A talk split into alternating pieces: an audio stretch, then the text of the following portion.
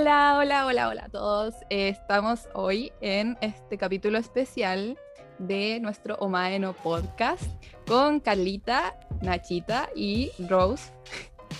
Estamos eh, reunidas para hablar esta vez y, bueno, tomarnos un poco este espacio que se transformó en un espacio completamente femenino el día de hoy, para conmemorar este día que es tan importante a nivel probablemente de luchas como para las mujeres. Así que queríamos hacer también desde OMAE algo relacionado con a lo que nosotros nos dedicamos, que sería visibilizar las obras de mujeres, eh, de mangakas, de mujeres que trabajan dentro de la industria del anime y hablar sobre eso, visibilizar entonces el trabajo de las mujeres dentro de la industria, hablar como de las características que, que son como, nos parecen como importantes de las mujeres dentro de estas industrias tan importantes en Japón. Así que eso es lo que les traemos hoy y preséntense, chillas. Uy, ya, ¿quién parte? ¿Parto yo o parten ustedes?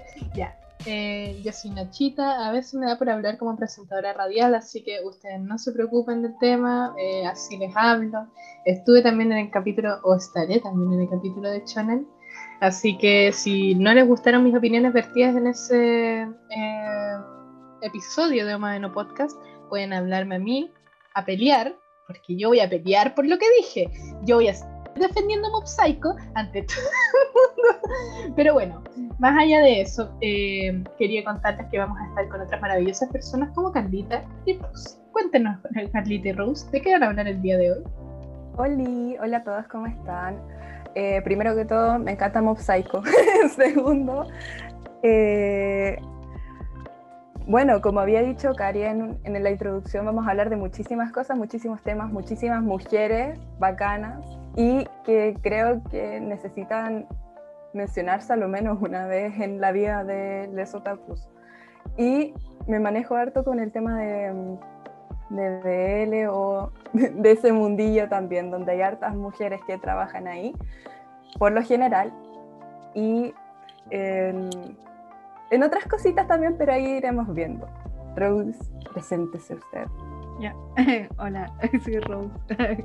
eh, bueno, no, yo no me especializo en nada, pero sí me gusta cotillar en todo, así que amo. Eh, puedo opinar en lo que eh, en lo que ustedes quieran, pero obviamente mis opiniones no siempre son amadas por la gente como no sé, a mí no me gusta Banana Fish, así que es un gran ejemplo de eso.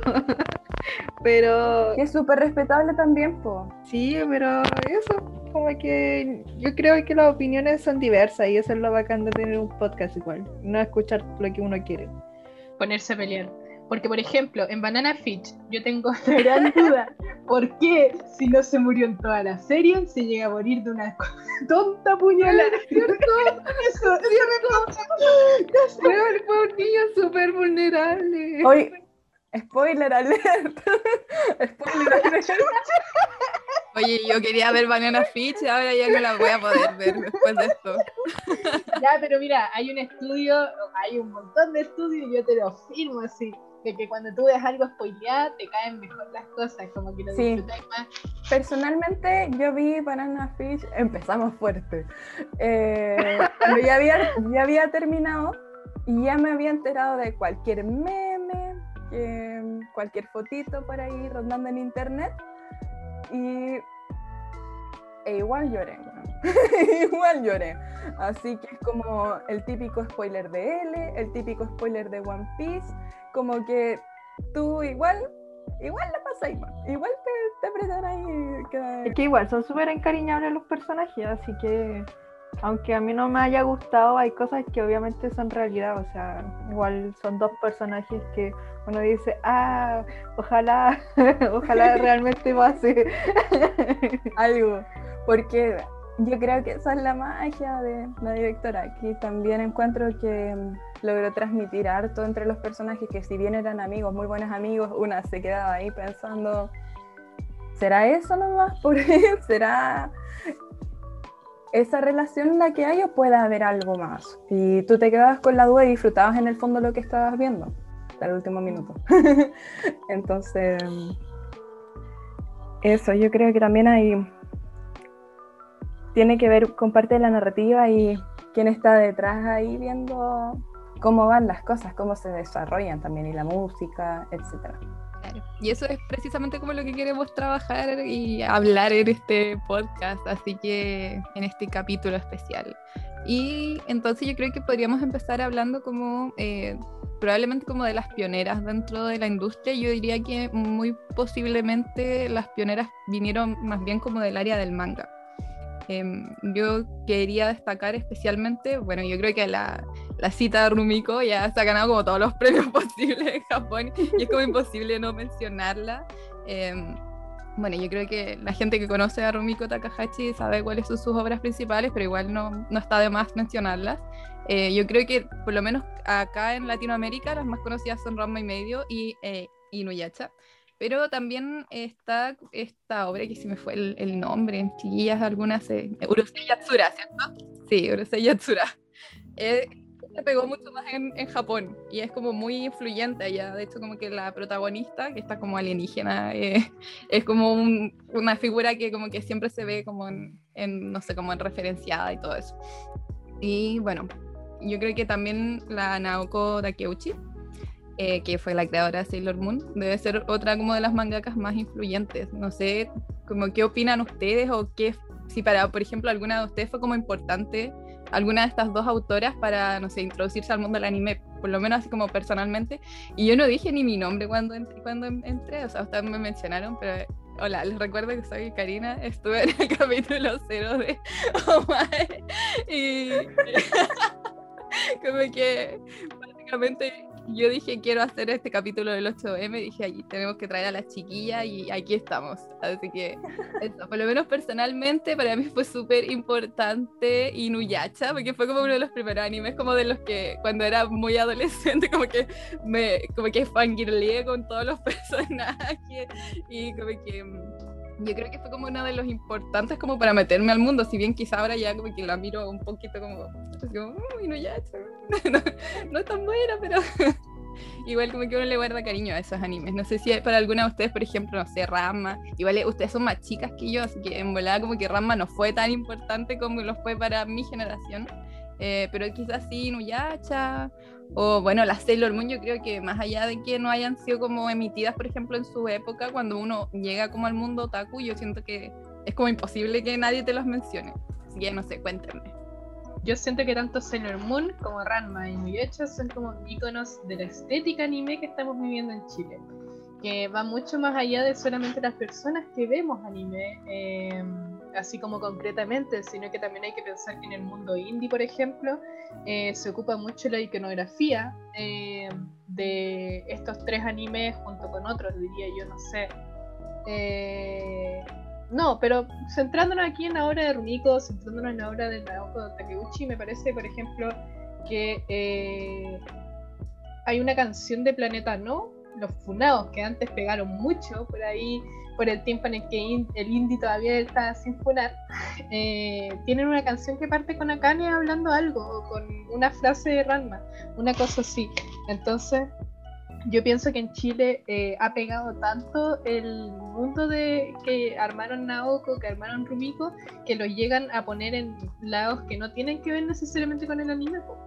¿Cachai? Como lo puede ser la música indie, como lo puede ser también que uno llega a cualquier espacio que sea, eh, no sé, de ilustración y te tienen ilustraciones de Sailor Moon o de personajes vestidos como la Sailor, porque son realmente hermosos sus trajes que es algo que dijimos, por ejemplo, en el capítulo de Channel, los, trajes de Boku no Hiro no son hermosos, los trajes que hacía Naoko Takeuchi, vaya que son lindos, son simples, son bellos, ¡ay, qué fantástico el sentido de la belleza que tiene Naoko Takeuchi! Eso es lo que opino yo, como que ah, hermoso todo lo que hace.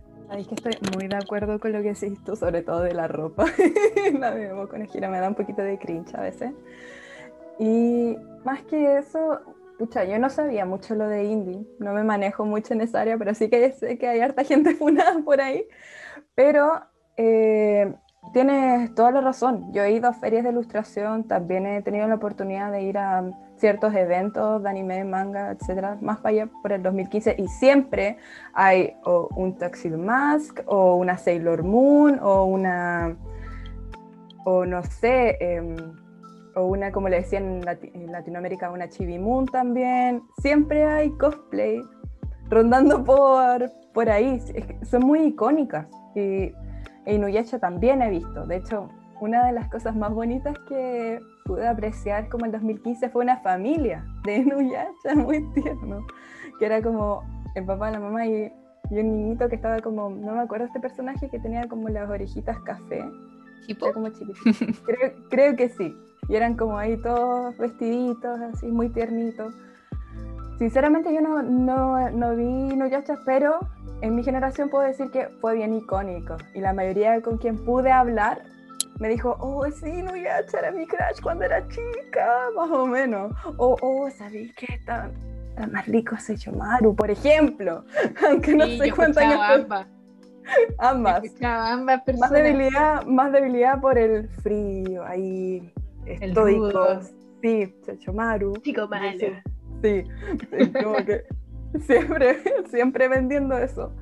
Sí, probablemente Tuxedo más y los También. y, y Inuyasha y Sechomaru fueron como los primeros como eh, estos como juzgando de, Sí, como de la gente como de, de los millennials especialmente o algunos como un poquito más mayores pero es como yo, yo creo que son como los primeros crash y ahí igual que me gustaría introducir el tema de, de las clamp que también son como Sí. unas mangakas muy influyentes y justamente estaba pensando bien, esto vino a propósito de, de los primeros crash y fue como oh Licha ahora y, y Toya y todo eso es como, Yukito. hay que Yukito. mencionar a las clamp Sí, no, demasiado importante las clan también, po. Sí, De hecho, eh, yo pienso, y esos son otros animes que, cuya estética, como que, no quiero decir, eh, a ver, como que esa es una estética que nos gusta a todos. Es una estética tan arraigada en lo que vimos, por ejemplo, cuando éramos chicos, quienes tenían cable Cartoon Network, quienes tenían Chilevisión, el Club de los Tigritos.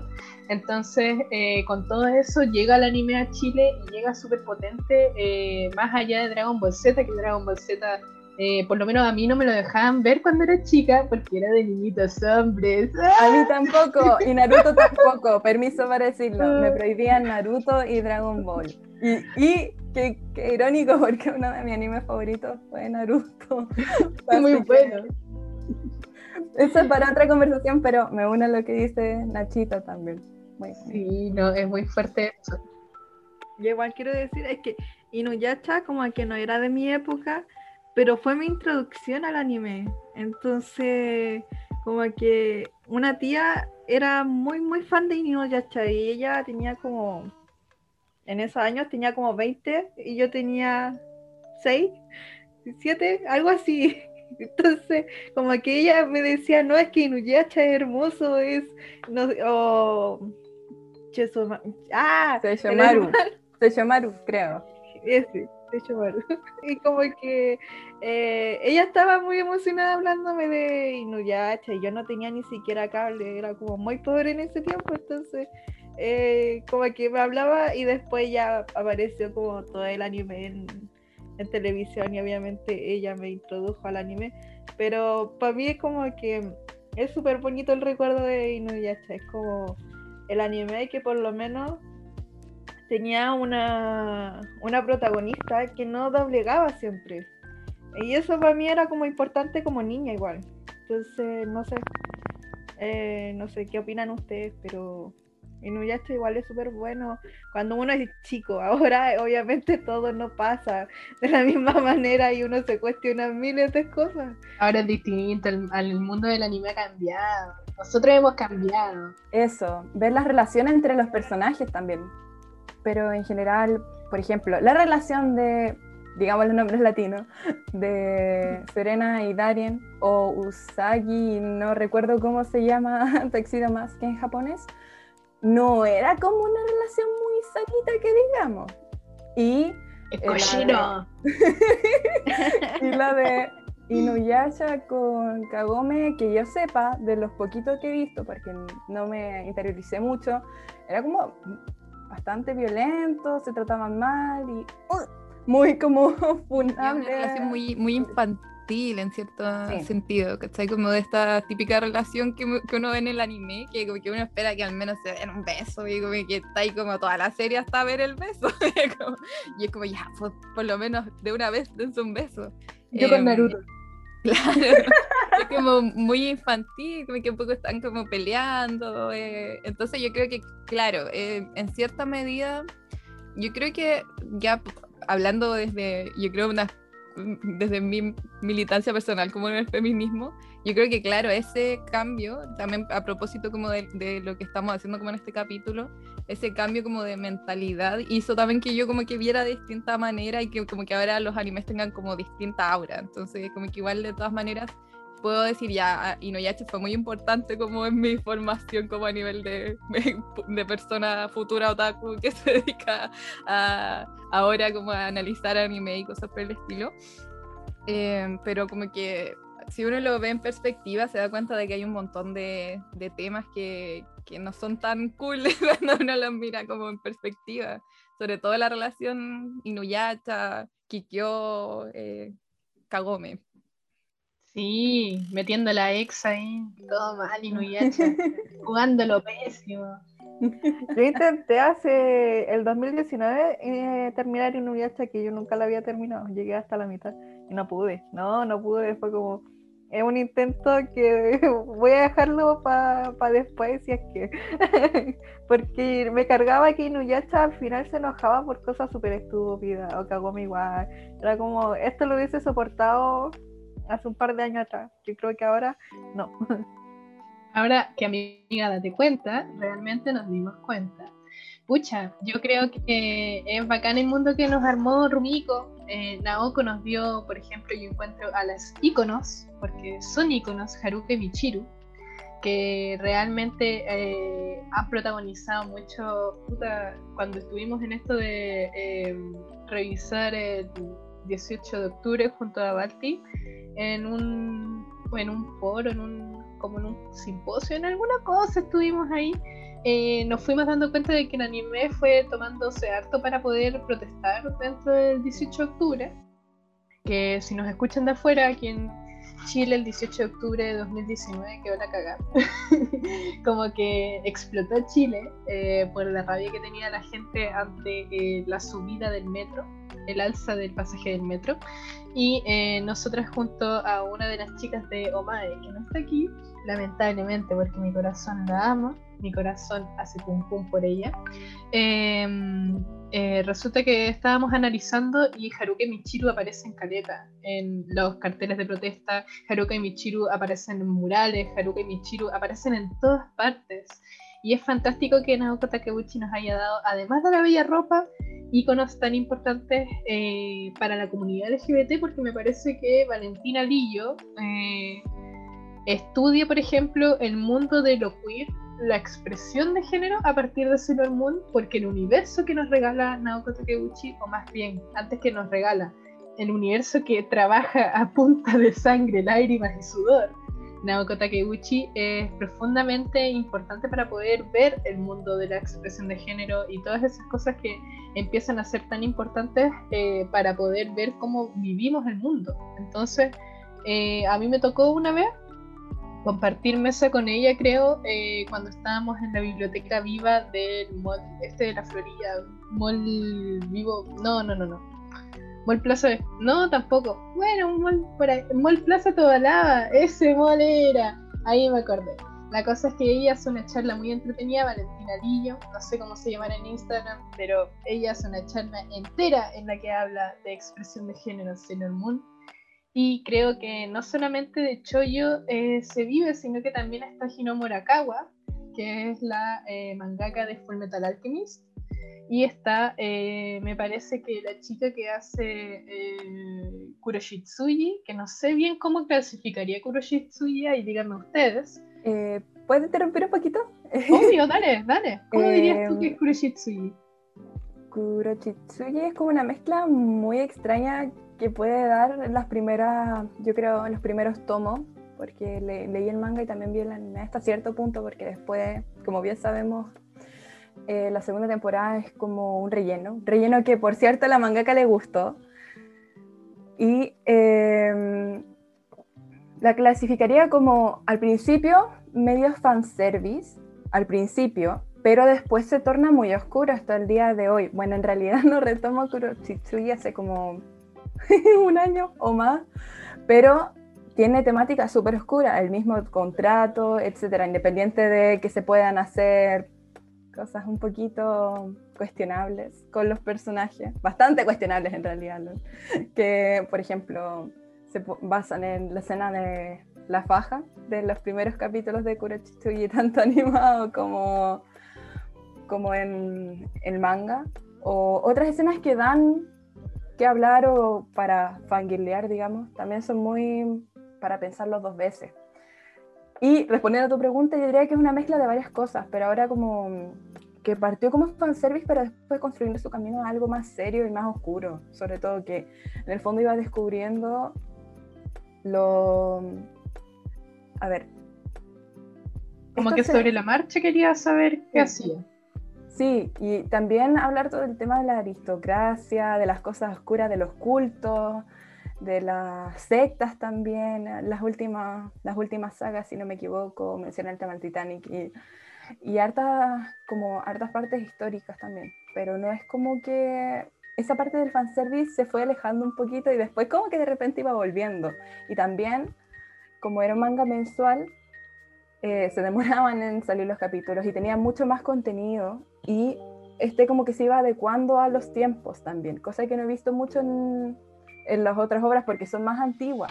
En este caso, por ejemplo, incluyeron a los idols, por ahí por el 2015 más o menos iba en el colegio y me acuerdo que tenía una amiga que me decía, oye, pero aquí están los idols, estos tipos que son malos son idols, y yo como, oh, bueno. Y después otro tema de las sectas y que los idols también estaban ahí, qué sé yo. Es una mezcla muy diversa, pero eh, interesante encuentro yo. Así como en resumidas cuentas, no sé qué opinan. Y de una de las primeras, me atrevería a decir, manga anime que se prestó para hacer cosas BL. Llámese doujinshis o fanfics, cuestionables también. el nivel que, el nivel de, por ejemplo, en los casos de los fanfics, las etiquetas que tienen estas obras, cuántas visitas tienen estas obras también, etcétera.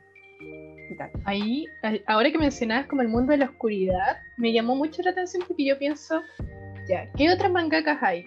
Y es como igual súper cuestionable lo que voy a decir porque es como asignarle una categoría extra eh, a distintas obras que solamente tienen en común ser hechas por mujeres. Pero pienso en Aono Exorcist, que está hecha por Kazue Kato, creo. así se llama. Uh, muy bien, le chunté. En Hiromu Arakawa o en Nakare Muchichi, que se llama Yuki Urushibara, ¿ya? Y son todas obras que hablan de la conexión con algo más allá, sí. ¿cachai? Onda, Full Metal, la otra vez lo comenté en el eh, de Shonen, Full Metal hace esta, este aire de conspiración y este aire de que hay algo más allá del Estado mucho mejor que, por ejemplo, Chingeki. Que Chingeki llega y te lo planta desde el primer momento. Si hay algo más allá del Estado, hay algo más allá del Estado. Lo siento, yo tengo una charla del Estado en Chingeki, así como del concepto del Estado, o sea, el Estado full metal. Entonces, como que yo estoy rayando todavía con el tema de eh, full metal, lo bien que hace las cosas. Yo quiero hablar un momento, detenerme, de que el 2003 hablando de crashes de todos, yo me acuerdo eh, de que las cabras chicas, en 2003 éramos muy chicas, por lo menos mi generación tenía no más de 7 años, y eh, las hermanas mayores eh, amaban a Edward del 2003. Entonces, como que crecimos viendo la del 2003 fallar, llegamos a la, del, a la Brotherhood más viejas, y ahí vemos Brotherhood y nos enamoramos. Eso pasó mucho en mi generación, que mucha gente vio Brotherhood y quedó impactado con eh, tanto el nivel de profundidad narrativa que tiene Brotherhood es una historia muy redonda eh, y que el manga es maravilloso. Yo encuentro que el manga de Fullmetal es precioso, tiene un arte maravilloso, tiene una narrativa fantástica, tiene detalles en un montón de cosas. Entonces, Hiromu Arakawa es prácticamente uno de los amores de mi vida junto a Karina Araya, junto a Carla Lavín y Rosa igual es importante encuentro destacar, o sea, retomando el tema de Full Metal, que la Hiromu eh, al principio era Hiromi, que es su el nombre de su, versión masculina, porque justamente eh, un, o sea, un shonen escrito por una mujer probablemente iba a generar como ciertas actitudes como de, no sé, como de, no, no que, que, hace una mujer un poco escribiendo estas obras que son principalmente para hombres. Entonces, justamente algo que, bueno, yo creo que ya lo conocemos como a lo largo de la historia, como de repente como estos clichés que dicen, como que salen en, en Facebook, pero que en cierta medida es como real, así como probablemente detrás de casi todos los anónimos haya una mujer, porque eh, entre usar el nombre femenino es mejor como esconder tu nombre o ponerte un seudónimo masculino. es em, como porque era una segura. Claro, al, final por lo general, y, además como cuando te estás metiendo en un área que es como netamente masculina, como lo era el shonen, eh, muy probablemente es como algo que le dijeron así como, oye, ya, mira, tu obra es muy buena, pero eres mujer, así, vamos a tener que poner un, nombre de hombre. Cambiémosle ahí la letra, transformamos el nombre en una versión masculina y, y, ahí está. Pero después al final salió a la luz de que era una mujer y justamente retomar lo que dice la, la Nacha, que creo que Full Metal es una obra redondita, eh, a nivel como de narrativa es fantástica. Yo, yo estaba hablando de esto con, con, un amigo ayer y yo le dije, quizás como Full Metal, así como a nivel de cariño y como de, de eh, cosas como de preferencias, quizás no es como mi anime favorito, por ejemplo, pero yo le diría a cualquier persona, así como, si quieres ver un anime bueno, ve Full Metal Brotherhood y, y, no, y, y tenéis como un montón de razones por las que te va a encantar, porque eh, y no sé, además yo creo que ahí podríamos detenernos un poco, que era algo que, que yo siento que hemos hablado hartas veces y yo creo que también eh, cada una tendrá como su opinión al respecto, pero justamente se trata de cómo eh, se da la construcción de personajes cuando hay una mujer detrás y en especial de los personajes femeninos, que como hablábamos un poquito ahí en el, en el backstage, de, de, este, por ejemplo, no sé, en, en, la mayoría de los chones las mujeres parecen ser como el interés amoroso del protagonista, eh, ser como, no sé, medios para que avance la historia, pero por lo general no tienen un desarrollo o una profundidad que sí tienen los personajes femeninos en Full Metal. Y ahí también me acuerdo como de un meme que, que salía como, no sé, eh, mujeres hechas, escritas por hombres y mujeres escritas por mujeres, eh, y salían los personajes de Full Metal, y en el, otro, no sé, salían personajes de Naruto. Sorry, los fans de Naruto, pero lo, siento, pero, pero igual es cierto que... Es hecho, es un hecho, es un hecho. Creo que las cuatro aquí estamos de acuerdo con que eh, Hiromu le, le, besamos las manos, le besamos los pies, porque se pasó con la representación femenina. En, yo diría que todas las mujeres están empoderadísimas como debe ser a mi parecer y todas distintas, en distintas posiciones, ya sea social, ya sea político, ya sea económico, vocacional, etcétera. Pero eh, por ejemplo, Izumi, que es una de mis personajes favoritas, que siempre cuando poderosa por el tema de la alquimia, por sí misma también, siempre dice cuando se presenta, yo soy una simple ama de casa. Y súper orgullosa. Y entonces como que una de las frases que encuentro muy icónica y que muestra que en el fondo el poder de, la, de las personas que trabajan en esta pega no remunerada, como lo es ser ama de casa. Y me gusta mucho cómo se enorgullece de eso y siempre lo pone en claro. Yo no soy una profe, soy una ama de casa, siempre lo dice y me gusta también. Eh, la otra que la otra chiquilla que bueno es que todas en realidad todas las chicas de Full Metal son como para hablar una hora entera de ellas y que y cómo aportan muchísimo a la historia como Risa como la fan también o como la se me olvidó el nombre Mei. Eh, la, la, chiquitita de Mei Chang. Mei Chang. Todas como que son importantes, tienen desarrollo, que no sé qué, que al final. ¡Ah! yo quiero decir algo ahí. Dale nomás. Dale. Hay una personaje que es muy importante, que es Winry. Windy. Chucha, se me olvidó, soy como. es que siento que es como una personaje muy buena. Como que no, no necesita ser activista, no necesita tener un poder, no necesita eh, nada externo, solamente su mente y su personalidad, porque solamente siendo ella puede lograr cosas que ningún otro personaje ha logrado. O sea, no sé, como que eh, uno de los últimos chones que me vi fue Boku no Hero y, y siento que me falta eso, me falta como no necesitáis ser héroe para ser un alguien bacán. Y siento que todo se concentra en el ser héroe. Y en cambio Full Metal, como que ya es verdad, la alquimia eh, mueve el mundo prácticamente, pero realmente no lo es. Como que hay un, hay un equilibrio y desequilibrio constante entre la alquimia y, y Winry es como la representante eh, de, lo, de la otra posición, que no, que no tiene idea de ese mundo. De como hecho, la persona común y corriente. Sí, de, como la última eh, escena de Winry y Ed, como que eh, es totalmente contrario a, no sé, ¿cómo decirlo? Así como... No tiene idea de alquimia, la frase que le tiró así cuando se iba a subir al tren. Ay, qué bonito. Entonces, como no necesitáis ser una genia alquimista o una diosa sobre la teoría, sino que siendo una mecánica también puede aportar.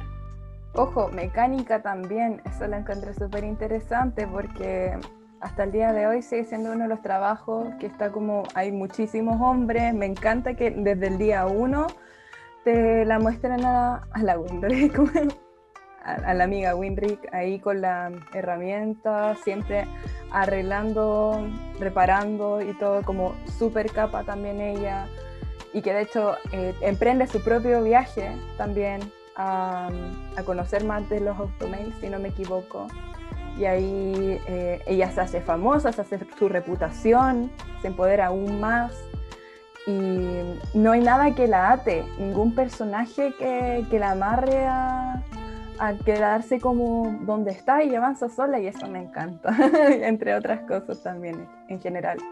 El metal siento que, como decimos en el buen chileno, se las mandó con el retrato de las mujeres y si se dan cuenta, yo hace poco, yo no había visto la Full Metal original, la vi porque quería cachar como las diferencias y todo eso. Hace poco vi entonces la del 2003 y justamente siento que se nota eh, cuando deja de tener la mano de Arakawa ahí la serie, porque eh, Winry no tiene ningún desarrollo, eh, por ejemplo, este viaje como de autoconocimiento no existe. Eh, Hokai no tiene ninguna, importancia, de hecho casi ninguno de los militares tiene importancia en la serie. Eh, no, existe Olivier, que es la hermana de, de, Amstel, de Hoy la amo. Armstrong, que es genialísima. Yo creo que es uno de los personajes como más bacanes, de, por lo menos a mi parecer creo que es uno de los que más me gusta.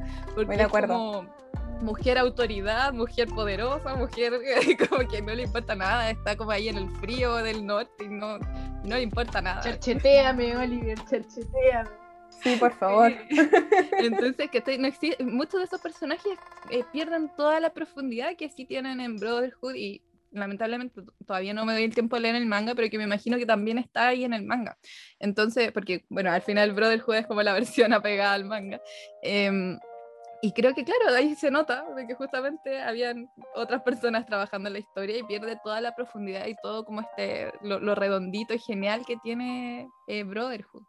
Entonces, justamente yo creo que se nota ahí como que no está la mano de, de una mujer detrás, para decirlo como en estas palabras como más claras. Yo creo que, que, se nota. De hecho, a mí también me, me llama la atención, no sé si alguna eh, la vio, pero en Doro Gedoro, que es la eh, es Hayashida, siempre se me va el, el, nombre porque es como medio Hayashida Q, creo. Sí, Hayashida Q, está bien.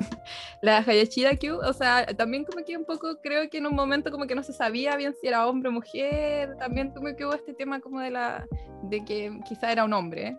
pero justamente lo que me llamó la atención de Doro Gedoro es que las mujeres peleaban igual que los hombres, o sea, sí siento que también hay como esta especie de hipersexualización, pero como que en realidad siento que está como para todos lados, como que los hombres también son como un poco hipersexualizados, pero no sé, Noi o...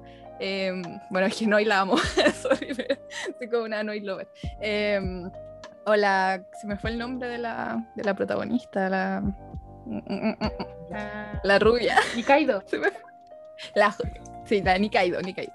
la Nikaido, o sea, es poderosísima y, como que como que a mí me llamó mucho la atención de inmediato. Y me acuerdo que una persona me dijo, oye, yo creo que te va a gustar Dorohedoro porque además le escribió una mujer. Y yo dije así como, a ver, y cuando vi dije, ah, ya, ahora entiendo todo, así como que, obvio, si hay personajes femeninos como poderosos, yo digo, tiene que haber una mujer ahí detrás. Aparte que siento que también rompe un poquito, un poquito bastante los esquemas con el dibujo que tiene eh, Dorohedoro, que tú ves y dices, esto lo hizo una mujer y te lo cuestionas porque eh, yo he visto algunos paneles, no he leído la obra y no he visto anime, pero de lo que puedo ver, de lo que pude apreciar, de, tú te quedas así como pasmado en escenas muy violentas, un dibujo como muy detallado, bien gore, eh, la mujer así regia, como tú dices también, me hipersexualizada, también como decimos eh, coloquialmente en memes como mamadísima, pero se agradece que también muestren esa imagen y no como eh, mujer estilo One Piece, por ejemplo. Y me puse bien polémica al tiro, pero, y como dices tú, que en el fondo de por sí ya que tenga como una obra que es como bien, bien oscura y bien violenta de por sí, como de un mundo medio subterráneo, ahí como, no recuerdo bien cómo va la trama, pero no es algo como de flores y rositas, así como chollo, no, para nada. Es genial entonces que una mujer se pueda tomar el escenario y hacer como lo que quiera hacer, plantear lo que quiera mostrar de una forma que en el fondo nos pueda hacer cuestionar eh, cómo se han estado desarrollando las cosas hasta el momento, ¿sí? versus el dibujo de, por ejemplo, Yana Toboso, que también eh, se cuestionaba si era hombre o mujer por lo mismo que estuvimos hablando, que a, veces era mejor tener un seudónimo masculino, como pasó con Hiro Morakawa, para, para que te, te, lo, te admitieran tu trabajo. Es súper triste, pero, pero cierto en su momento. Afortunadamente ahora eso ha ido cambiando, creo yo, un poquito. Qué fuerte el mundo de Dorohedoro. Me gustó ver tus anime, aunque todo el mundo estaba mamadísimo y yo me sentía muy fofa. me sentía muy gordita.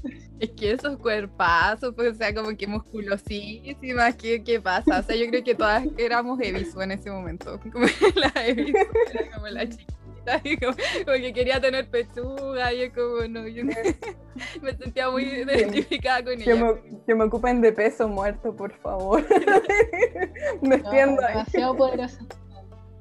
Es fantástico igual de Hedor, me gusta mucho eh, que tenga toda esa línea argumental también, eh, o más que en línea argumental, el tema de que eh, el hombre cocodrilo Caimán y la chica Nikaido se llama, Nikaido. Ya bueno, ya Nikaido y me gusta que defiendan la amistad. Eso me parece como un, una declaración de principios bacán en un mundo que hipersexualiza todo, todos los lazos entre hombres y mujeres, onda, hay gente, lo siento por decirlo así, pero hay gente tan pero tan como sexualizada que dice, ay, no pueden tener amigos hombres, no mujeres. Entonces, qué bacán gracias, mil gracias, eh, autora de Doro por darnos una amistad en donde son bebitos, como que se juntan a comer weá, a tomar chela, a vivir una vida. Eso me, parece fantástico, como que lo encuentro adorable. Y también quería recordar el tema de Kimetsu no Yaiba, que parece que eh, sacaron así como desclosetearon la realidad de que Gotoge era mujer, pero yo creo que también hay que ver ahí eh, hasta qué punto estamos ahí como binarizando los géneros, porque eh, Gotouge ocupa otro tipo de pronombres, ocupa pronombres neutros en inglés por lo menos. Entonces ahí hay otra, eh, otra cosa interesante de cómo eh, dicen no, si Gotouge es mujer, pero ocupa pronombres neutros y aún así se nota que no es la mano de un hombre en Kimetsu no Yaiba. Y en Kimetsu no Yaiba a mí eh, hay partes que no me gustaron, el final es demasiado largo, son como 100 capítulos y están ahí todos muriendo. Terrible, no, terrible. La cosa es que eh, Kimetsu tiene eh, unos personajes, si bien no tiene tantos personajes femeninos, encuentro que los personajes femeninos, desde su feminidad, eh, hacen muchísimo, hacen muchas cosas. Excepto quizás, no sé, Mitsuri, que de repente Mitsuri eh, se le critica mucho, pero a mí me parece un personaje increíble de todos modos. Eh, la chica de pelo rosado con verde. Y eh, también me gusta mucho la masculinidad que muestra en el protagonista Kimetsu no Yaiba. Que el chico es muy dulce, es muy suave, es muy atento. Y eso es algo que quizás antes no habríamos tenido en otro tipo de anime del corte shonen, creo yo. Entonces ahí se nota que por lo menos no es un hombre el que está escribiendo un shonen, donde es un cabro que ya es bacán, pero aquí hay una sensibilidad de por medio súper interesante, una masculinidad quizás distinta. Estoy de acuerdo con lo que decís, sobre todo con el tema de, de Tanjiro. Sí, está hablando de, de él, ¿verdad? Ya. Eh, me gusta mucho su, su forma de ser, lo suavecito que es, y yo creo que de los personajes de Shonen me cuesta mucho que me gusten. Y hay como unos cuatro, y uno de ellos es Edward, y el otro es Tanjiro también, porque encuentro que tiene, si bien Tanjiro no encuentro que tenga como una gran evolución, el hecho de que sea sensible, de que sea empático y demás temas que dan mucho que hablar, ya dice bastante de, de que la mano no es de un hombre que, por ejemplo, te pondría, ponte tu tiempo atrás, un personaje interesado en una mujer y qué sé yo. Por ejemplo, o Su tonto Ichigo de Bleach. ¡Ay! No, no, no, no, no nos metamos ahí. No nos metamos ahí, porque yo ya hablé, yo ya hablé con el staff de UMAE porque quiero. Odienme, odienme, pero quiero descuartizar Bleach en muchos sentidos. Porque Mm, siento que tuvo personajes femeninos tan bacanes, pero de lo que pude ver, mal, mal desarrollado. Ah, no, no. Da para otro capítulo de podcast, para otro capítulo. A mí me pasa que, volviendo al tema, porque igual yo soy mala para los chones, cabra, yo soy malísima para ver chones. Yo soy súper reacia, así como que me tienen que convencer para ver un chones, así como me tienen que decir, ya es que por esto, por esto, por esto, por esto, y ahí como que yo digo, ya podría verlo. como que incluso para Full Metal me tuvieron que convencer. Pero eso, de eso no me arrepentí. Pero Kimetsu la vi, por lo menos no, no tengo idea más allá de lo que vi en el anime. Y hoy no me gustó de tanta manera. Siento que narrativamente no me gusta. eh, siento que, que a veces como que... em, como que tratan al público como si todas las personas que lo estuvieran viendo fueran como niños, que necesitaran que nos explicaran todas las cosas que están pasando como parte por parte. Y eso como que me choca porque la temática de Kimetsu siento que no es una temática infantil, como para decir, ya, este shonen va para niños, entonces obvio que hay que explicarlo, ¿cachai? Em, y lo otro que me perturba mucho es el fanatismo por Nezuko, porque siento que es como una niña que tiene un, un bambú en la boca y entonces no habla, no puede decir nada, no puede responder y como que además sus poderes salen como un poco a veces de la nada. Entonces me choca que, por ejemplo, como que en un momento caché que era como la waifu de todo el mundo.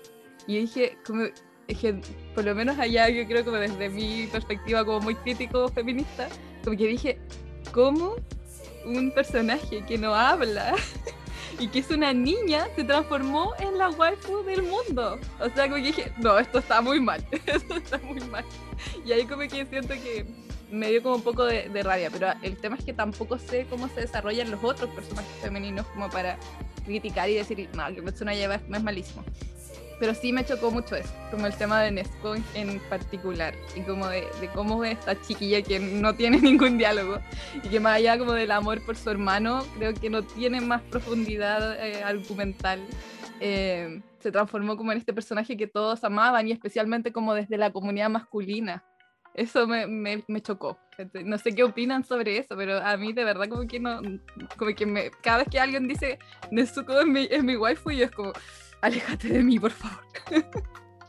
Es como que es raro el fandom de Kimetsu no Yaiba con Nezuko. Eh, cuando Rayado. yo lo vi, sí, yo lo vi como cuando había pasado un año más o menos de Kimetsu no Yaiba y empecé a verla y Nezuko debe tener menos de 15 años, según yo. Entonces. Para que, sí, porque Tanjiro es el hermano mayor, se supone.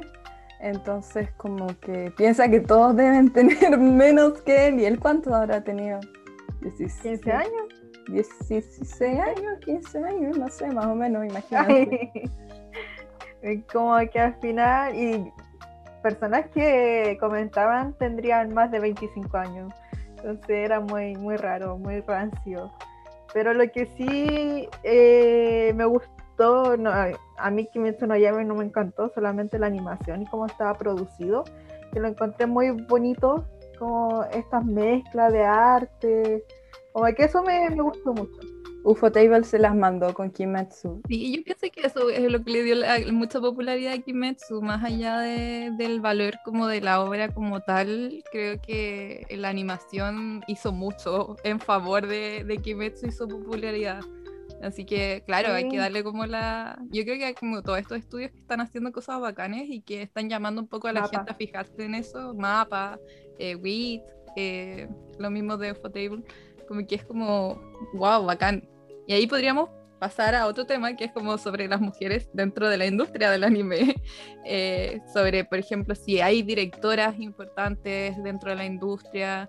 Eh, también hablábamos un poco, de nuevo volviendo al backstage, sobre las mujeres en otras áreas del anime. Eh, me acuerdo que lo que les estaba como contando antes es que siento que por lo que tengo entendido, las mujeres son una parte muy importante de la industria en Japón a nivel como de estos rangos como intermedios, dibujando, eh, haciendo como las viñetas como entre medio, storyboards, eh, trabajando mucho en arte, eh, bueno, trabajando como sellos también, obviamente las idols y las sellos yo, creo que es una cuestión como muy brígida ya en Japón porque además como que se meten mucho en sus vidas y eso es como muy terrible. Pero también, por ejemplo, en, la música. Em, y lo otro que me llama la atención es que siento que intentando buscar como a mujeres destacadas dentro de la industria del anime, siento que no encontré tantos nombres como me esperé encontrar. Como que dije, en realidad me voy a sorprender. Y hay muchas y está lleno y en realidad, no sé, tal obra la hizo una mujer y yo voy a estar así como, wow, qué bacán. Pero no fue así. Entonces ahí me di cuenta de que, claro, eh, sobre todo en este rol de director, que en el fondo también es como que le da mucho renombre a la persona que está trabajando ahí detrás, eh, no lo noté. Y yo me di cuenta que, por ejemplo, la mayoría de mis animes favoritos fueron dirigidos por hombres. Entonces, igual como que me da como lata porque digo, siento que no puedo encontrar referentes, como, como pensé que quizás podría encontrar si me ponía a profundizar en eso.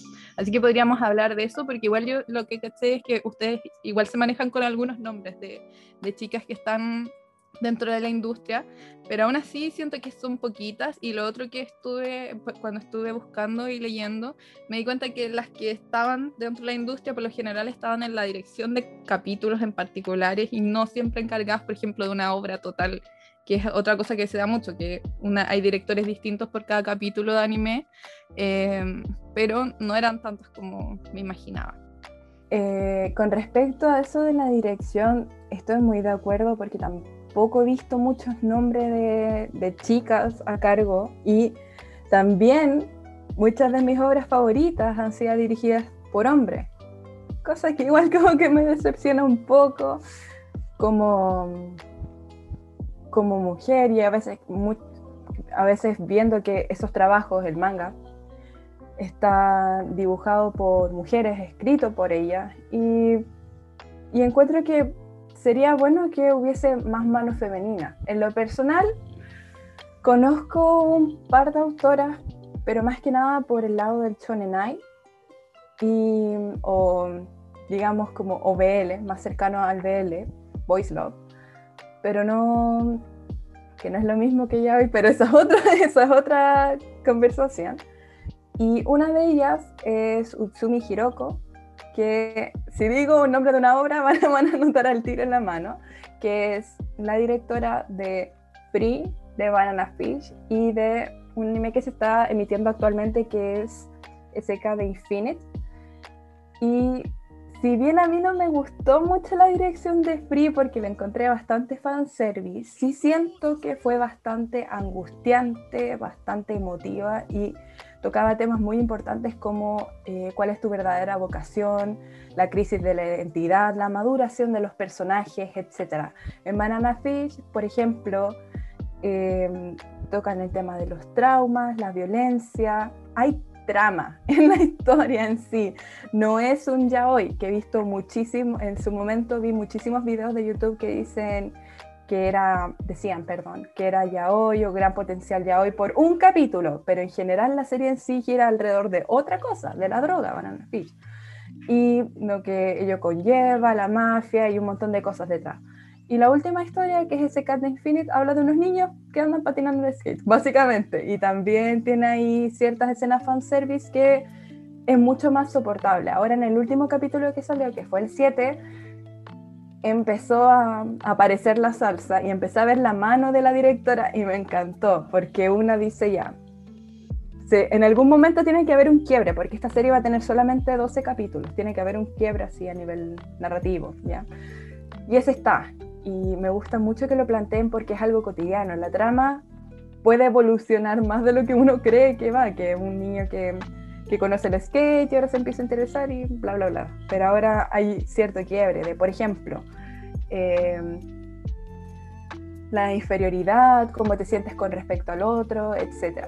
Y con respecto a estos temas, también quiero mencionar a otra directora de obras que también Rose ha visto, que es la directora Yamamoto Subi, que se maneja con puro BL, por lo que sé, con puro voice love y tiene una serie de Konodanshi y, y, lo demás no lo puedo pronunciar porque no me manejo muy bien con el japonés, pero hay varias historias cortas que en realidad son ovas de, de 20 minutos, a veces una, la serie más, comillas, larga que tiene son cuatro, cuatro capítulos de 7 minutos cada uno.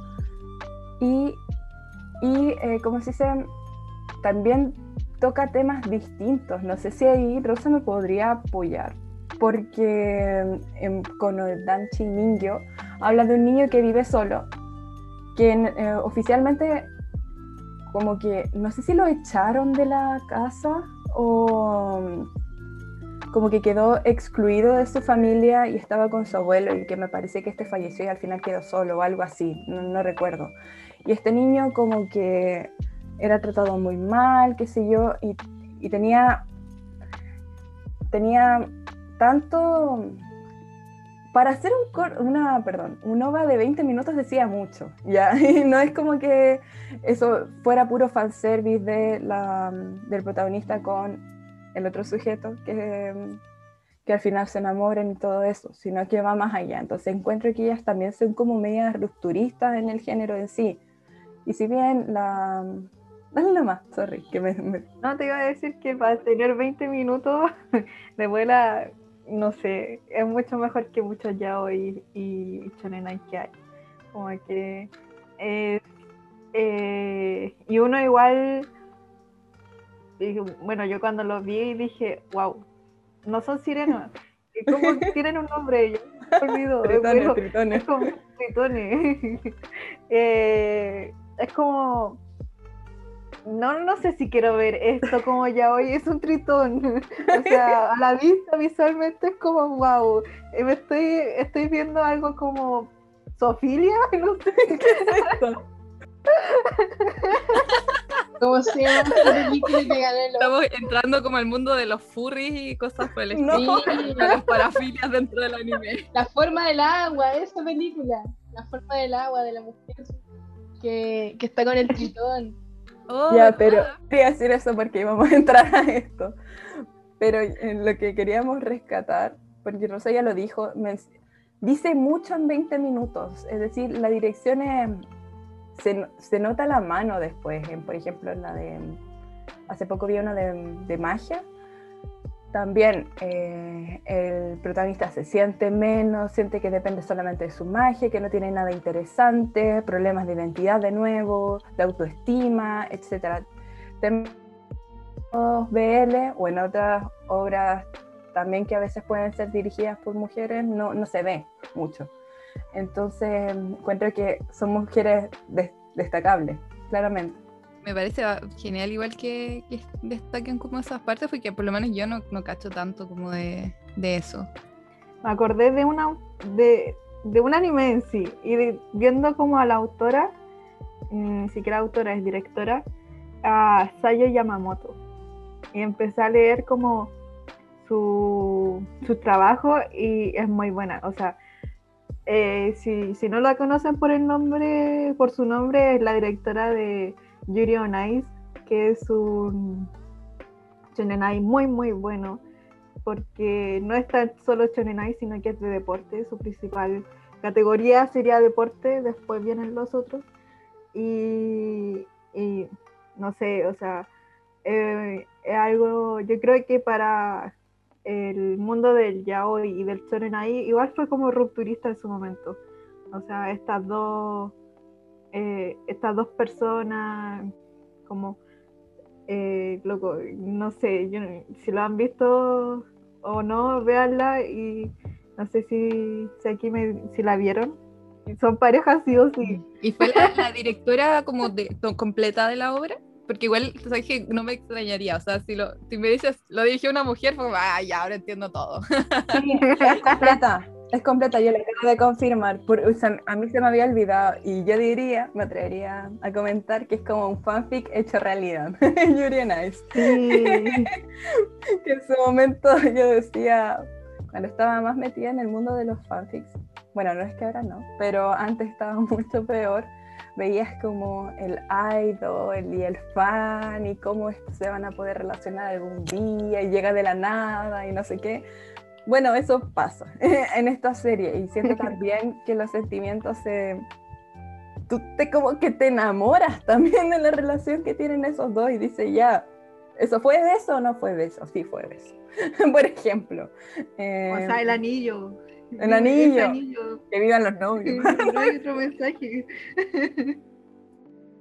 Sí, o sea, y yo creo que lo otro que es muy destacable de Yuri on Ice es que en su momento eh, fue una serie muy popular. De hecho, hace poco, yo en- haciéndome publicidad jaja, en, mi, en mi Instagram, eh, hice una publicación sobre los Anime Awards que hace Crunchyroll como todos los años, desde hace como cuatro años atrás, más o menos.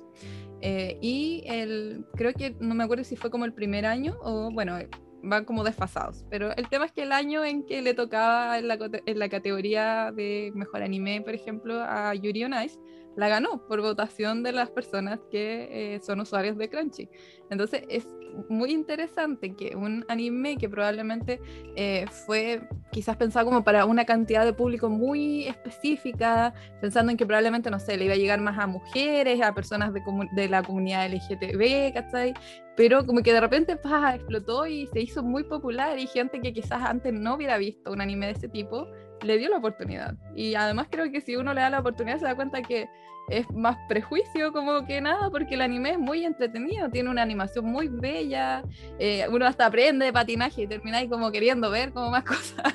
Entonces es súper bacán. El tema que tú dijiste así como del público que era como eh, sería como para la fugochi en este eh, como este público mujeres pero una vez leí que la, la por lo menos la directora dijo que empezó con un anime de deporte un anime de patinaje.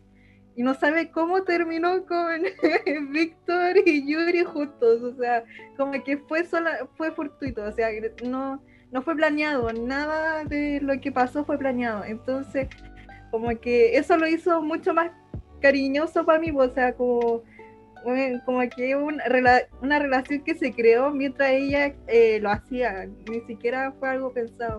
Eso lo hace igual genial porque, claro, y, y quizás también como que un poco lleva la explicación del por qué se hizo tan famoso, porque al final empezó como un Spokon y terminó siendo un Spokon y Chorenai y como que siente que no deja de lado justamente el tema del patinaje, pero a la vez eh, profundiza súper bien en las personalidades de los personajes, en sus miedos y todo eso.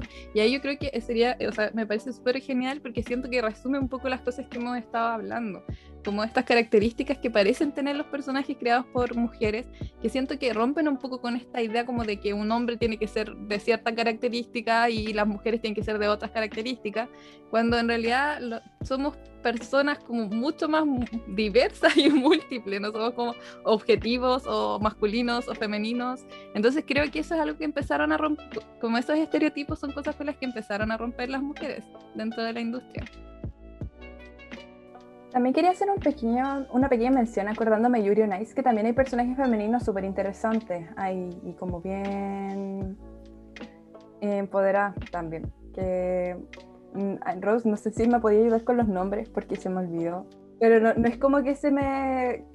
como que se quedan de adorno también, ¿ya?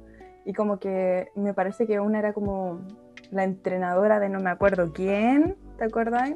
La de Yuri. La de Yuri. La de pelo Es que hay, por ejemplo, hay una que viene como del ballet y ella es como muy, muy, como tiene una personalidad muy fuerte y como que quiere como sacar lo mejor de los otros, pero claro, son personajes como muy diversos, como desde las que son como fans, a la amiga como de la infancia del Yuri japonés, hasta, eh, no sé, hay muchos personajes y, y, eso es genial, yo creo que, que se muestra eso. Y lo otro que quería como destacar es que siento que eh, lo que ustedes hablaban de, este anime de los, de los tritones. que al final. Yo ahora me siento mal, weón. Ahora me siento como que me van a matar. Bueno, los tritones. Bueno, vayamos a los tritones. Allá de eso, yo lo que saqué un poco de lo que ustedes estaban hablando es que eh, creo que es muy genial cuando un director o directora eh, más allá de que quizás no haya dirigido toda la obra, haga un capítulo en donde sea capaz de plasmar su eh, como estampa. Y yo, por ejemplo, lo, lo, noté en algo como un director hombre que me gusta mucho, que es Masaki Yuasa, que dirigió, no sé, Tatami Galaxy, Ping Pong de Animation y todo eso. Él también dirigió, por ejemplo, un capítulo en Samurai Champloo, y yo me acuerdo que vi ese capítulo y tiene como un dejo de, de su, de, de, su algo. Entonces yo dije, oye, qué bacán porque él dejó su estampa. Pero si, por ejemplo, podemos ver a directoras femeninas que también son capaces de hacer eso, te das cuenta de que al final es quizás un tema de, de acceso a la industria y no como de falta de capacidades porque si hay justamente mujeres que están dirigiendo y están dejando su estampa a pesar de que las dejen animar un capítulo o dirigir un capítulo, creo que eso es como demuestra que, que quizás se está perdiendo mucho valor eh, al no tener como el acceso quizás a la industria. Y en ese sentido estuve leyendo y por ejemplo está la Atsuko Ichizuka.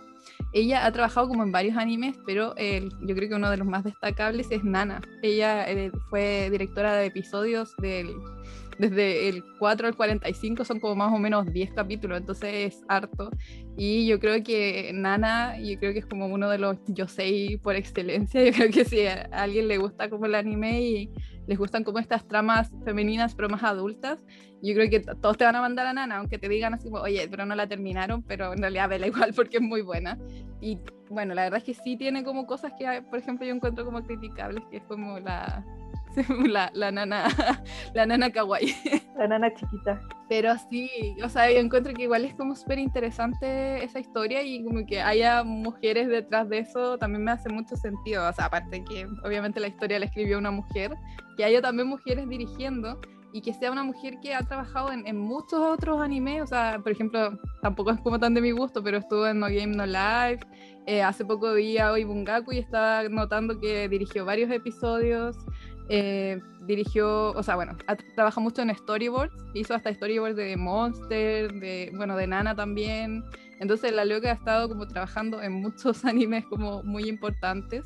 Así que creo que igual hay que quizás ir visibilizando esos nombres que, de hecho, yo misma, como les decía, aprendí mucho como buscando información, como para efectivamente ver que, si me estaba perdiendo algo, si es que no conocía nombres porque no existían o porque yo había como un poco, eh, no sé, se me había pasado, pero igual ahí te das cuenta que al menos en el anime sí hay como pareciera todavía una barrera, pero que al parecer ya se está empezando a romper, o sea, y yo creo que es genial sí notar que hay como la mano de, de una mujer detrás y yo creo que como que nosotros un poco la sentimos, como una intuición, decir, como, oye, aquí me tinca que hay una mujer detrás. Acá puede haber potencial fanservice o potencial no fanservice, pero historia como más, mejor desarrollada, quizá mejor, mejores personajes femeninos, que se le hagan valer. Bleach, no, por ejemplo, eh, que me encanta, tío. Ahí. Oigan, y, y para hacer sentir mal a, a las personas que tienen de, de waifu a Nezuko para que empiecen a notar su pedofilia. que estaba cachando que Tanjiro tiene 13 años en el primer capítulo de Kimetsu. Imagínate No. cuántos años tiene Nezuko. Así que la, la Nezuko No. debe ser mucho más, más chiquita y como, por favor, háganse ver. háganse ver. 13 años. 13, Terapia. oh, Sí, tiene, ni siquiera tienen la excusa de que se ve grande. es Porque que eso se, ve muy niña. Tiene como 14 años más o menos, parece al final del manga. Entonces, Ah, eh, terapia.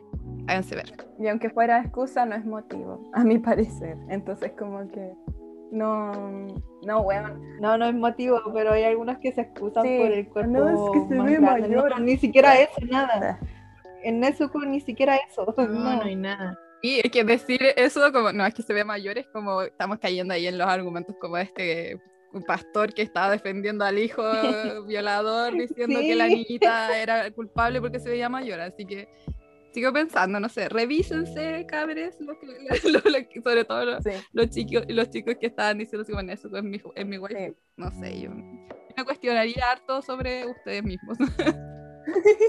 Buena autorreflexión, pero ¿sabéis que, Cari, para cerrar un poco el tema y el tiro te doy la palabra en Nachita, sorry, era... mm, Es súper importante visibilizar, aunque esté en uno o dos episodios, aunque esté en el storyboard y no como directora principal, el trabajo de personas que de verdad dejaron su huella y que tal vez si lo, te, lo, te pones a pensar y puedes ver algo que dirigió totalmente, después notas la, la diferencia. Entonces es como rico también tener esa capacidad analítica de diferenciar cuando nosotras estamos como metiendo mano ahí, que es una realidad, aunque sea en uno o dos capítulos, estamos, estamos haciendo algo que de verdad gusta en el mundo.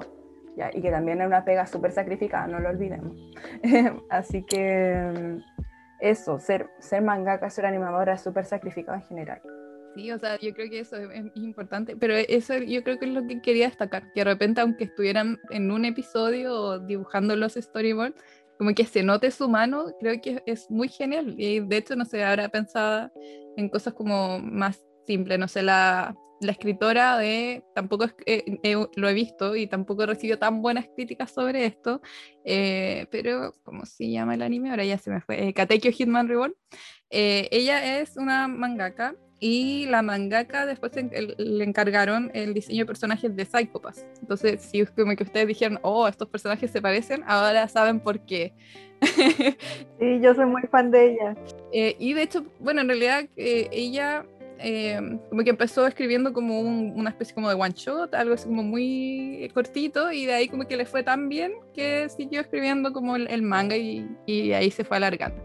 Y lo otro es que, por ejemplo, las mismas clan, por ejemplo, ya, ellas como que establecieron una especie de patrón y canon de, de dibujo y de estética, como con estos brazos alargados y todo eso. Y, por ejemplo, ellas se nota caleta, son como las diseñadoras de personajes de Code Geass. Entonces, claro, como que uno dice, aquí están las claves o no, pero como que uno dice sí o no, no, no, no entiende, pero después cuando cacha, ah, ya, diseño de personaje, ahí está, por eso son así. Entonces, claro, como que te das cuenta de que ha- han ido marcando como un, un patrón, un- marcando también como una relevancia que, que al final hace que estén ahí presentes. Y, y eso es genial, o sea, poder, aunque sea como que, que haya sido porque, no sé, ahora teníamos que hacer este capítulo y como que dije, voy a empezar a buscar y caché todo eso y como que fue como muy rico, como darse cuenta de que al menos como que sí había eh, y, y que cada vez se lo están tomando más las mujeres. Así que lo, lo último que me gustaría como que empezáramos a introducir es justamente como el tema de las mujeres en otras áreas de la industria del manga y del anime.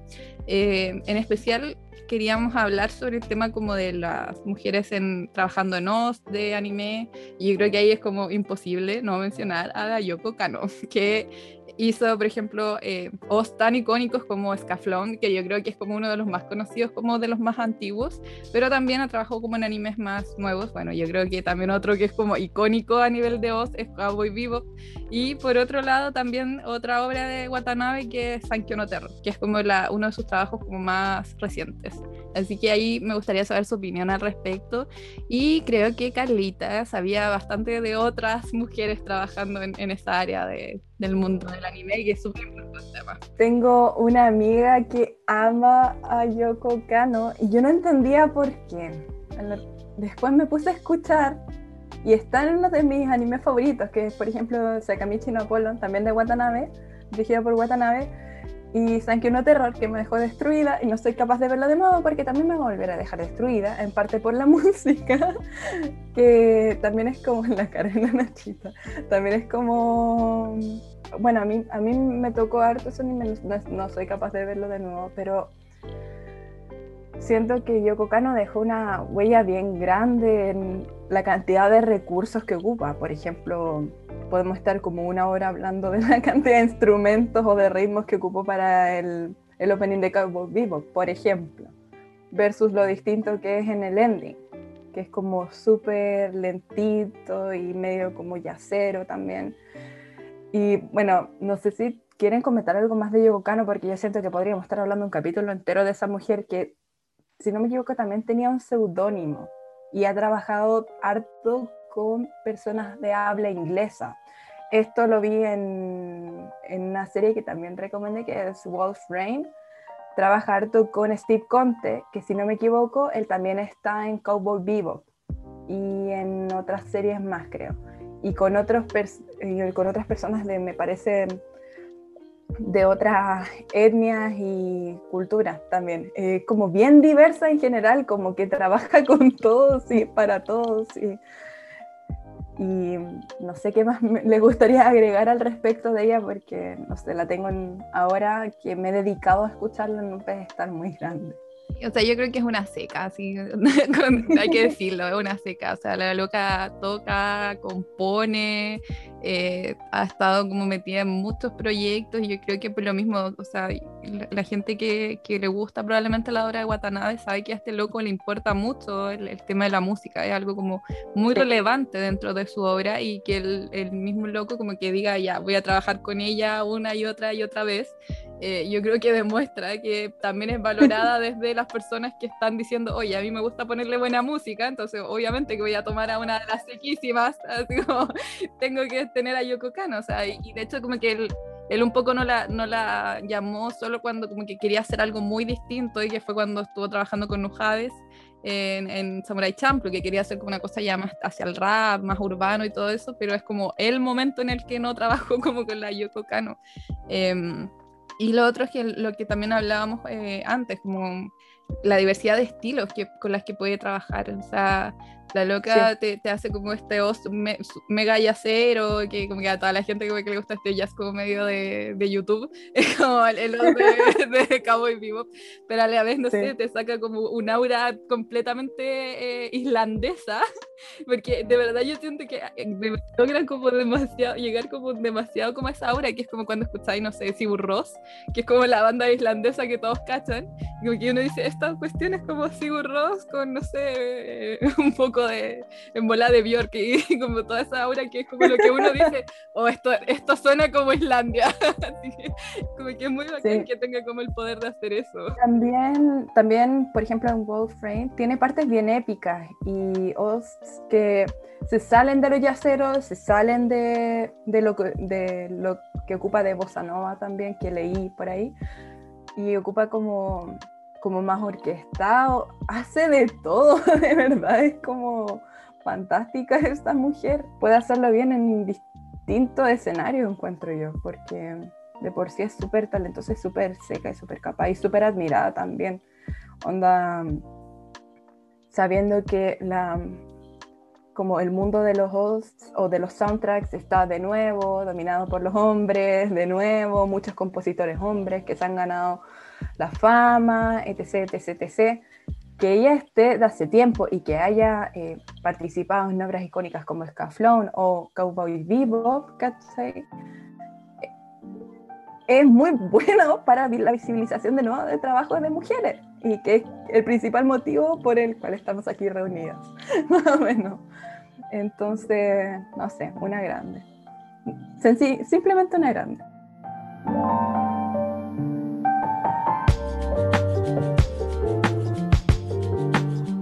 ¿Sabéis que quería hacer una pequeña mención a otras personas de OST porque me fui en la volada con Yoko Kano? Eh, no sé si conocen a Yuki Kayura por Madoka Mágica, por ejemplo. Ah, sí la conozco, sí la conozco. Eh, la de eh, Kimetsu no Yaiba también, la música de Kimetsu no simpática Yaiba. la cabra. Es el de la nachita. Sí, te la cacho. Sí la cacho. Toda la vida. Recién la vi en la esquina. Estaba comprando pan. No, miren, ¿saben qué? Con, el- con Rodrigo escribimos un post en, en Instagram de algunos trabajos icónicos y mencionamos precisamente eh, Madoka Mágica, Kimetsu no Yaiba, Sao, que no me gusta pero no importa, tiene canciones muy buenas. Y también en Fate, Fate Zero, que tampoco me gusta al principio, pero también después más adelante de Fate Zero en, hacia arriba, ella participa mayoritariamente. Le da una, una onda como súper mística a la- al asunto y aparte utiliza un lenguaje que es el cayurago, si no me equivoco, que, que- que son como sonidos, son como voces que hacen sonidos o que interpretan letras que ayudan a armonizar la, la composición en sí. Por ejemplo, eh, la canción más conocida de Madoka Mágico, que es como Si Escuela Mágica, creo que es como... No la voy a interpretar yo porque voy a quedar como payasa, pero como es... Na, na, na, Ya. na, na, Yo lo haré, yo lo haré por ti. Era eso, ¿no? No, no, No. O esa era otra. ¿Cuál era si fue la Maggi Madre? Era... La, la, la, la, la, la. Eso, ¿no? esa- Ah, ya, pero se entiende, ¿viste? Sí, aquí. Ahí tú tenés que hablar aquí, pues uno viene a. ¿Para qué te pusieron lengua? ¿Para que hables? ¿Para que cantes? Canta, canta. A ver, Carlos, canta. ya, suficiente. No, pero fantástica música. Puta, no me la sé tanto. Así como que podría cantar lo- los openings y los endings, pero. Y la música de, de, de Kimetsu no Yaiba, que es como, es como, es como muy, Muy. bueno, ella es una de las que conozco y la otra, uy, no, no, no, me, no me acuerdo del nombre exactamente, pero estuvo en los capítulos, perdón, en la música de Haikyuu, que originalmente se, se decía que era un, un hombre el que estaba detrás, que el mismo que compuso eh, la, el Lost de Boku no Hero y de Run with the Wind, pero también me apareció su nombre, el nombre de esta chica que lo voy a buscar al tiro. Em, en la composición de estas canciones y últimamente también la escuché en Yukuku no Moriarty. De verdad siento que está, pasó demasiado, como decimos acá, piola su trabajo. El- la chica es...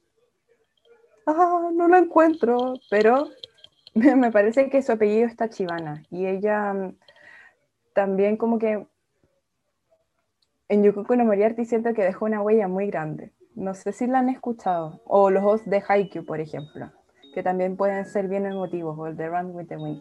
O sea, yo em- empecé a ver Haikyuu hace poquito y me llamó la atención, de hecho, como la, la música como ambiental.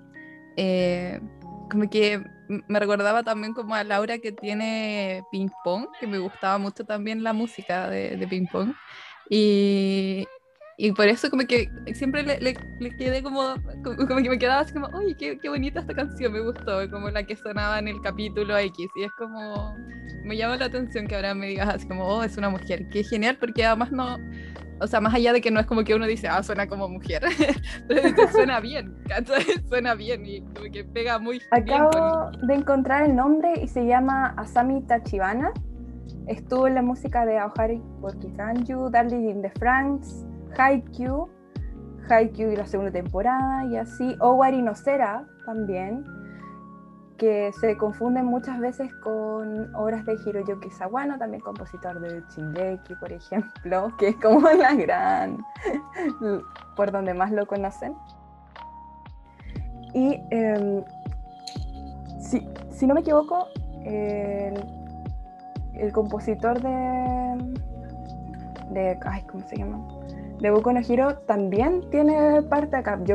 Mi teoría es que están equiparados en trabajo, que por eso los dos tienen como título de compositor. Eh, es mi teoría, pero el hecho de que ella está ahí jamás nos hayamos dado cuenta habla mucho de la situación que hemos estado comentando durante todo el podcast.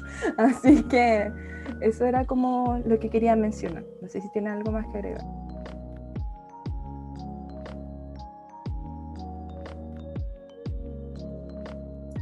Eh, entonces, para ir cerrando, chiques, em, bueno, agradecerles por escuchar este capítulo, por llegar aquí hasta el final, escuchándonos a cada una de nosotras.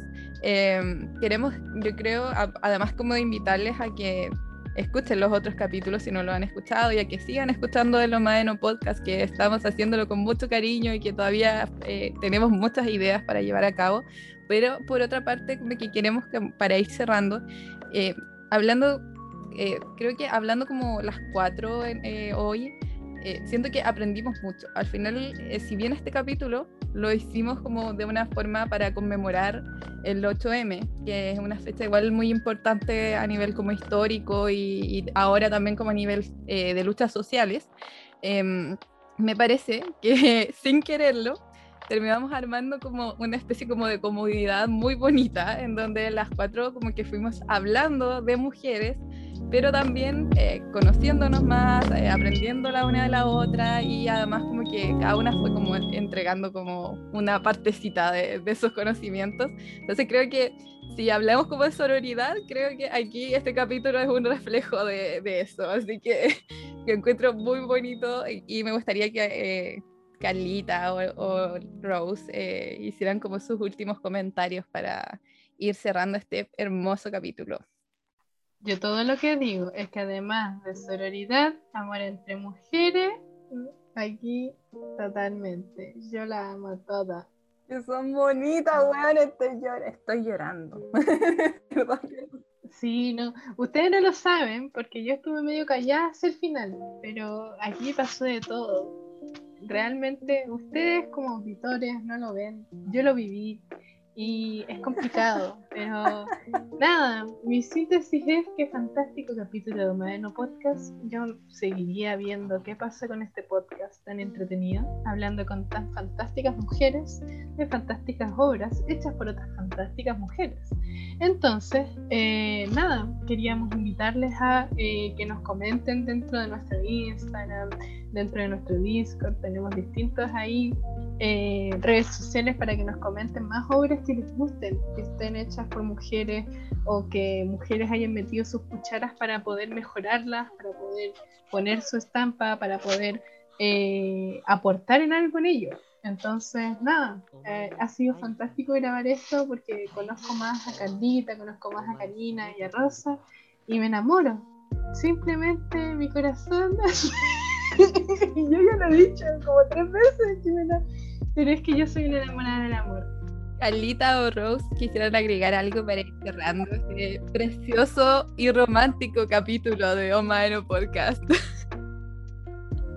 Ay, primero que todo, eh, estoy muy agradecida de haber podido participar con ustedes, que no sé, me gustó mucho haber conocido de sus gustos, de los enfoques críticos o analíticos que tienen a las obras, que son súper bienvenidos, como para mejorar nuestra integridad. Encuentro como personas y como eh, consumidores de anime y de BL también en algunos casos.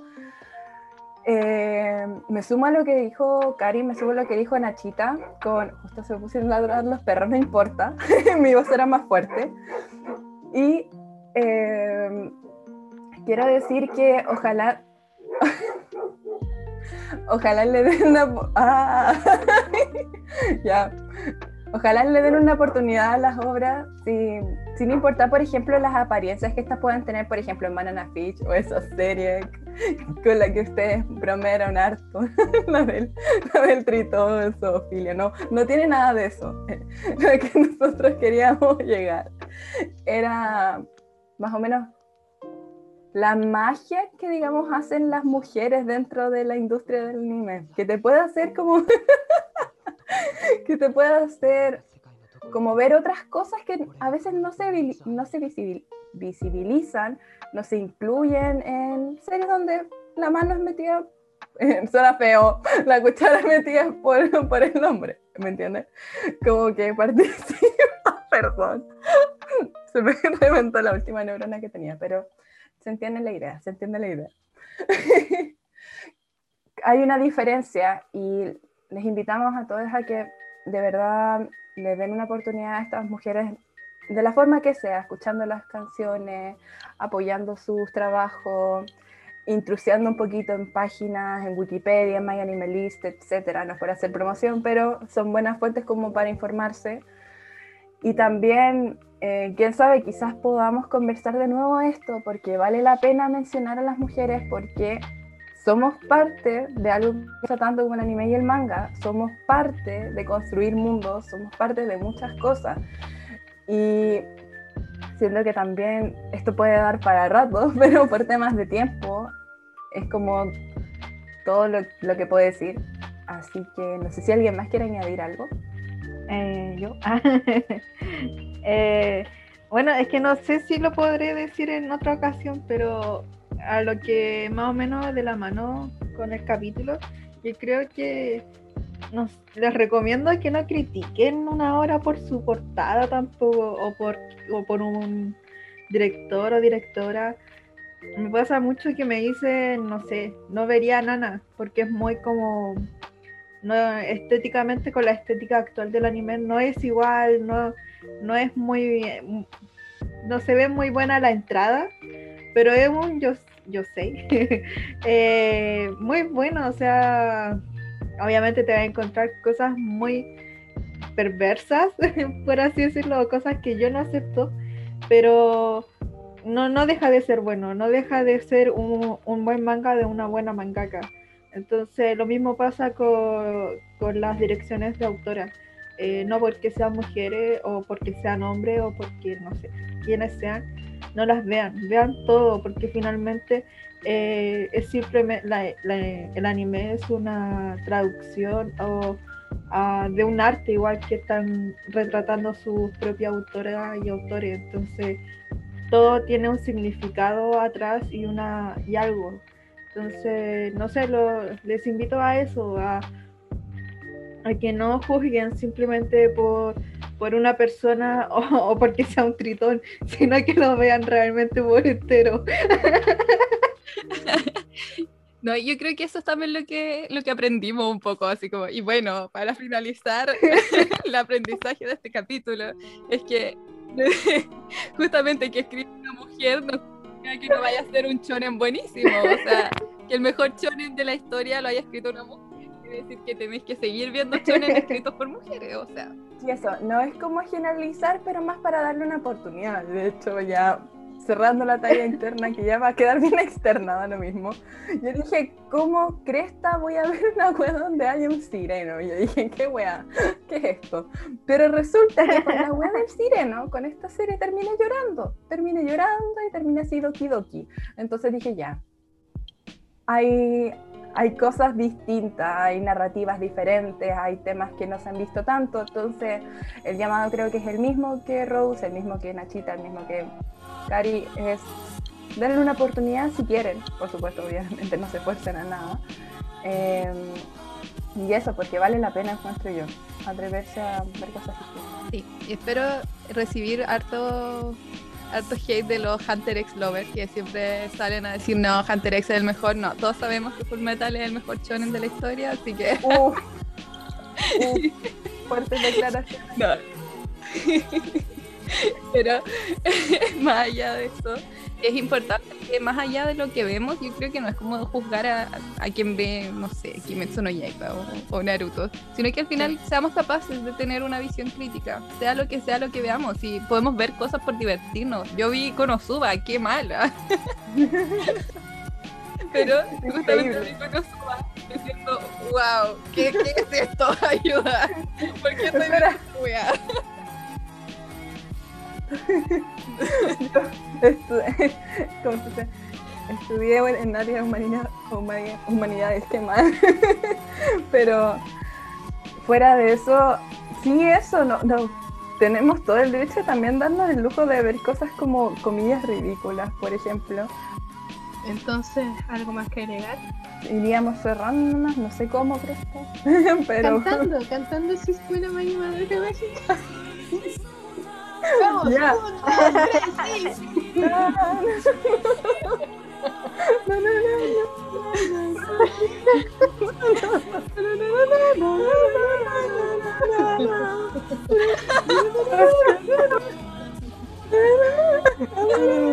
El coro de Mae. Capítulo. Oye, te imaginas y no era el nombre de la canción. Oh, y se llamaba como cualquier otra cosa. Estamos cantando el opening de Yoyo.